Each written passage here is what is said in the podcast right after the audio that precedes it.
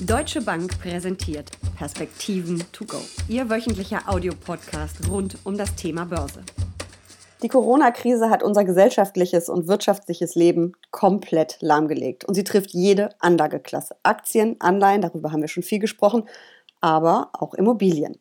Über die Folgen der Corona-Krise für den Immobilienmarkt sprechen Uli Stephan von der Deutschen Bank und ich in der aktuellen Folge der Perspektiven to go. Und auch in dieser Woche heißt es wieder, Abstand halten, auf Distanz gehen. Wir sitzen in Frankfurt und Düsseldorf, die Technik in Stuttgart und hören uns vielleicht ein bisschen anders an als sonst. Mein Name ist Jessica Schwarzer und damit herzlich willkommen. Eigentlich gelten Immobilien als ziemlich sichere Anlageklasse. Stimmt das in Zeiten der Corona-Krise überhaupt noch, Uli? Ja, dem Thema Immobilien kann man sich ja auf vielfältige Weise nähern. Wenn man sie direkt erwirbt, dann hat man eben nicht tägliche Preisbildung und von daher sieht man natürlich die Daten gar nicht so sehr. Wenn man sich dem Aktienmarkt, also den Immobilienaktien nähert, dann äh, kann man das dieser Tage, glaube ich, nicht sagen.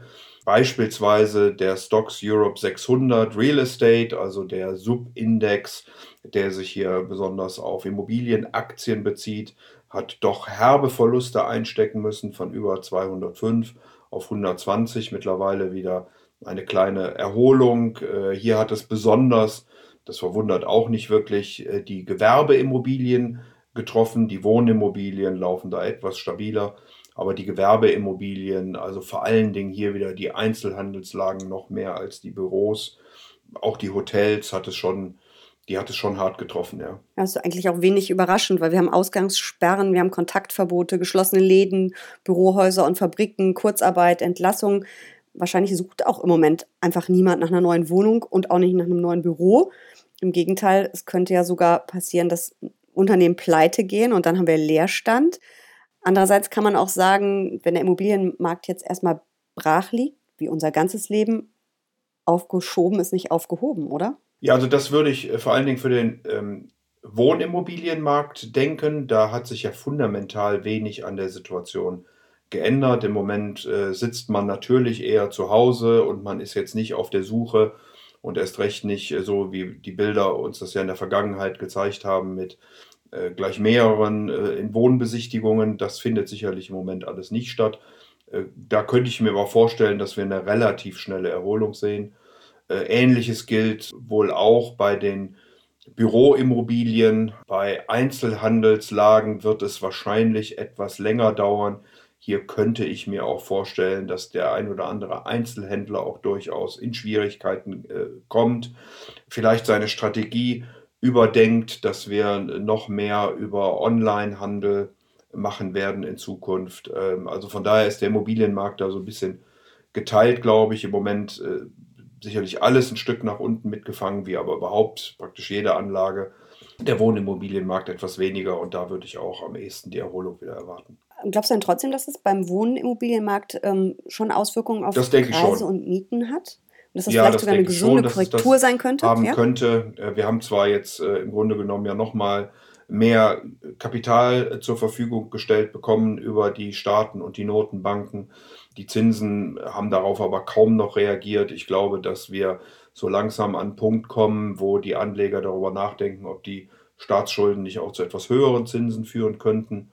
Also mit einer Erholung würde ich sogar ein leichtes Anziehen äh, der Zinssätze, jetzt, wir reden jetzt nicht über irgendwie groß, äh, große Veränderungen, aber zumindest ein leichtes Anziehen der Zinsen erwarten, auch der Inflation erwarten. Und äh, damit äh, hört wahrscheinlich dieser Boom dann auch ein Stück weit auf. Aber nochmal, wir bauen zu wenig, wir leben in immer größeren Wohnungen, die Menschen wollen in die Städte ziehen überwiegend. Und insofern haben wir dort ein, ein fundamentales Thema einfach, was durch die Corona-Krise jetzt nicht vollkommen weggehen wird. Ich habe da auch einige Experten zugelesen und da hieß es eben auch, so eine radikale Kehrtwende wird es nicht geben beim Wohnimmobilienmarkt, eben weil gerade mal drei Prozent aller Wohnungen wohl bundesweit leer stehen, viele Neubauprojekte schon vor Baubeginn verkauft oder vermietet sind, dann Finanzierungsbedingungen, auch wenn sie vielleicht ein bisschen schlechter werden, aber es bleibt ja günstig. Das heißt, der Markt wird vielleicht jetzt so ein bisschen korrigieren, aber wir müssen jetzt nicht damit rechnen, dass es in zwei oder drei Wochen in Top-Gegenden oder in zwei oder drei Monaten Schnäppchen zu machen gibt. Nein, typischerweise in, in Top-Gegenden sowieso nicht. Ähm, das ist ja äh, Ja, das ist ja dann immer so, dass erstmal die schlechteren Lagen natürlich äh, mehr fallen. Ähm, also insofern würde ich da jetzt nicht äh, die Hoffnung haben, dass man äh, in ein, zwei Monaten irgendwo wirklich auf Schnäppchenjagd gehen kann in, in Top-Lagen. Vor allen Dingen nicht bei den Wohnimmobilien, aber Wohnimmobilien ähm, muss man dann eh immer sehr sauber kalkulieren. Bei Gewerbeimmobilien natürlich auch. Aber hier werden wir eben äh, gucken, wer sind denn dann die Mieter und äh, nochmal gerade im Bereich der Einzelhandelslagen könnte ich mir vorstellen, dass da eine Erholung deutlich länger braucht, zumal wir da ja auch schon vor der Krise Druck hatten, also viel weniger an Preisanstiegen, wenn überhaupt Leerstände und so weiter und so fort. Ja, und jetzt kommt eben die Angst vor einer Pleitewelle dazu, gerade Gastronomie, kleine Einzelhändler, du hast es auch gerade schon genannt. Und dann gibt es sogar manche Großkonzerne, die im vergangenen Jahr üppig verdient haben, die jetzt einfach mal angekündigt haben, dass sie für April keine Miete überweisen. Das heißt zwar nicht, dass sie jetzt gar keine Miete mehr zahlen, sondern dass sie das gestundet haben möchten. Ähm, dazu gehört Adidas, dazu gehört Deichmann, dazu gehört HM. Es hat auch ordentlich Gegenwind gegeben in den Medien und auf den Social Media. Aber das ist natürlich für Immobilienbesitzer und am Ende auch für Privatanleger, die in Immobilienfonds, ob nun offen oder geschlossen investiert haben, ja auch echtes Thema. Ja, unterm Strich halte ich das natürlich für völlig legitim, dass sich Vertragsparteien treffen und über die Modalität der Verträge dann nochmal sprechen in einer solchen besonderen Situation. Und dann wird man sich einigen müssen, wie man das Ganze nach vorne begleiten möchte. Ähm, ich glaube, unterm Strich wird es weniger um wirklich einen ähm, Mieterlass gehen als um Stundungen. Natürlich sind die Unternehmen daran äh, interessiert, mhm. ihre Kosten im Moment so niedrig wie möglich zu halten, damit auch einfach so wenig wie möglich Kapital rausfließt, wo man auf der anderen Seite kaum Einnahmen hat. Und insofern halte ich es äh, durchaus für legitim, dass man darüber spricht. Ähm, und es wird auch wahrscheinlich bei der einen oder anderen Stelle dazu kommen, dass man äh, sich auf, äh, auf eine Stundung oder auf temporär niedrigere Mieten einigt. Ähm, wir gehen schon davon aus, dass gerade in Einzelhandelslagen die Mieten doch um, um ja, 10, 15 Prozent fallen können. Also das würde ich jetzt nicht für total unwahrscheinlich halten. Was heißt das für Immobilienfonds? Weil die ganz großen ja, Einzelhandelsimmobilien ähm, sind ja häufig im Besitz von Fonds oder eben Versicherungen. Was heißt das für mich dann als Privatanleger? Ja, wie gesagt, da muss man sich den Einzelfall angucken und wie auch jeder Vermieter dann damit umgeht.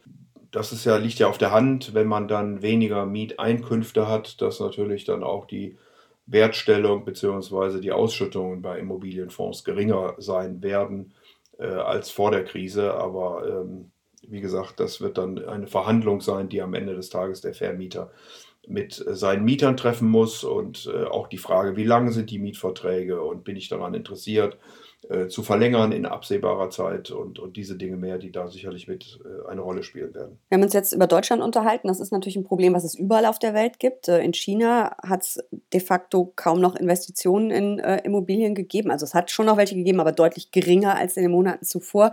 In den USA steht der Häusermarkt vor schwierigen Zeiten, Spanien, Italien geht es noch schlechter. Hm, können wir da irgendwie eine neue Immobilien, eine neue Finanzkrise erleben? Also ich würde im Moment mal annehmen, dass der ähm, dass neue Projekte äh, und größere Käufe äh, im Moment praktisch gar nicht stattfinden. Also da wird es vielleicht in Kontinentaleuropa noch ein bisschen was geben, aber äh, eher in, in, Nordeuropa, in Südeuropa, in Großbritannien äh, dürfte der Markt eher im Moment nicht stattfinden. Man sortiert sich natürlich, man guckt jetzt, äh, wie geht das weiter nach der Krise. Ähm, aber da wird es dann diese Mechanismen, die wir vorhin schon besprochen haben, äh, sicherlich nach der Krise geben, äh, dass man guckt, wo sind lohnenswerte Dinge. Nochmal im Bereich der Gewerbeimmobilien könnte das ein bisschen länger dauern. Ähm, aber im Moment, das ist sicherlich so, steht der Markt still. Ähm, ist das eine Finanzkrise? Das würde ich jetzt nicht unbedingt sagen, weil wenn einfach im Moment dann keine neuen Projekte angefangen werden, keine gehandelt werden, ähm, dann ist das jetzt mal für eine Zeit lang so. Bau, Bauprojekte sind ja auch in der Regel für länger angedacht als für drei Monate. Und äh, wie gesagt, jetzt wird im Moment dann da wenig neu angefangen und auch wenig gehandelt. Sollten wir aber im dritten Quartal tatsächlich die Erholung sehen, dann dürfte sich das auch an der einen oder anderen Stelle wieder lösen. Sehen wir denn vielleicht Kaufkurse bei Immobilienaktien und bei Immobilienfonds? wie gesagt, also äh, ich könnte mir vorstellen, dass das bei den Gewerbeimmobilien ein bisschen dauert, vor allen Dingen bei Einzelhandelslagen. Äh, bei den Wohnimmobilien äh, kann das schon durchaus sein, dass man äh, da mal guckt, wo die im Einzelnen denn dann aufgestellt sind und ganz interessante Dinge auch findet, jetzt auch relativ kurzfristig. Und wie gesagt, bei den anderen Immobilien wird das möglicherweise ein bisschen länger dauern. Vielen Dank für dieses Update, Corona-Update zum Immobilienmarkt. Danke für diese Perspektiven Danke to go auch. und bleib bitte gesund.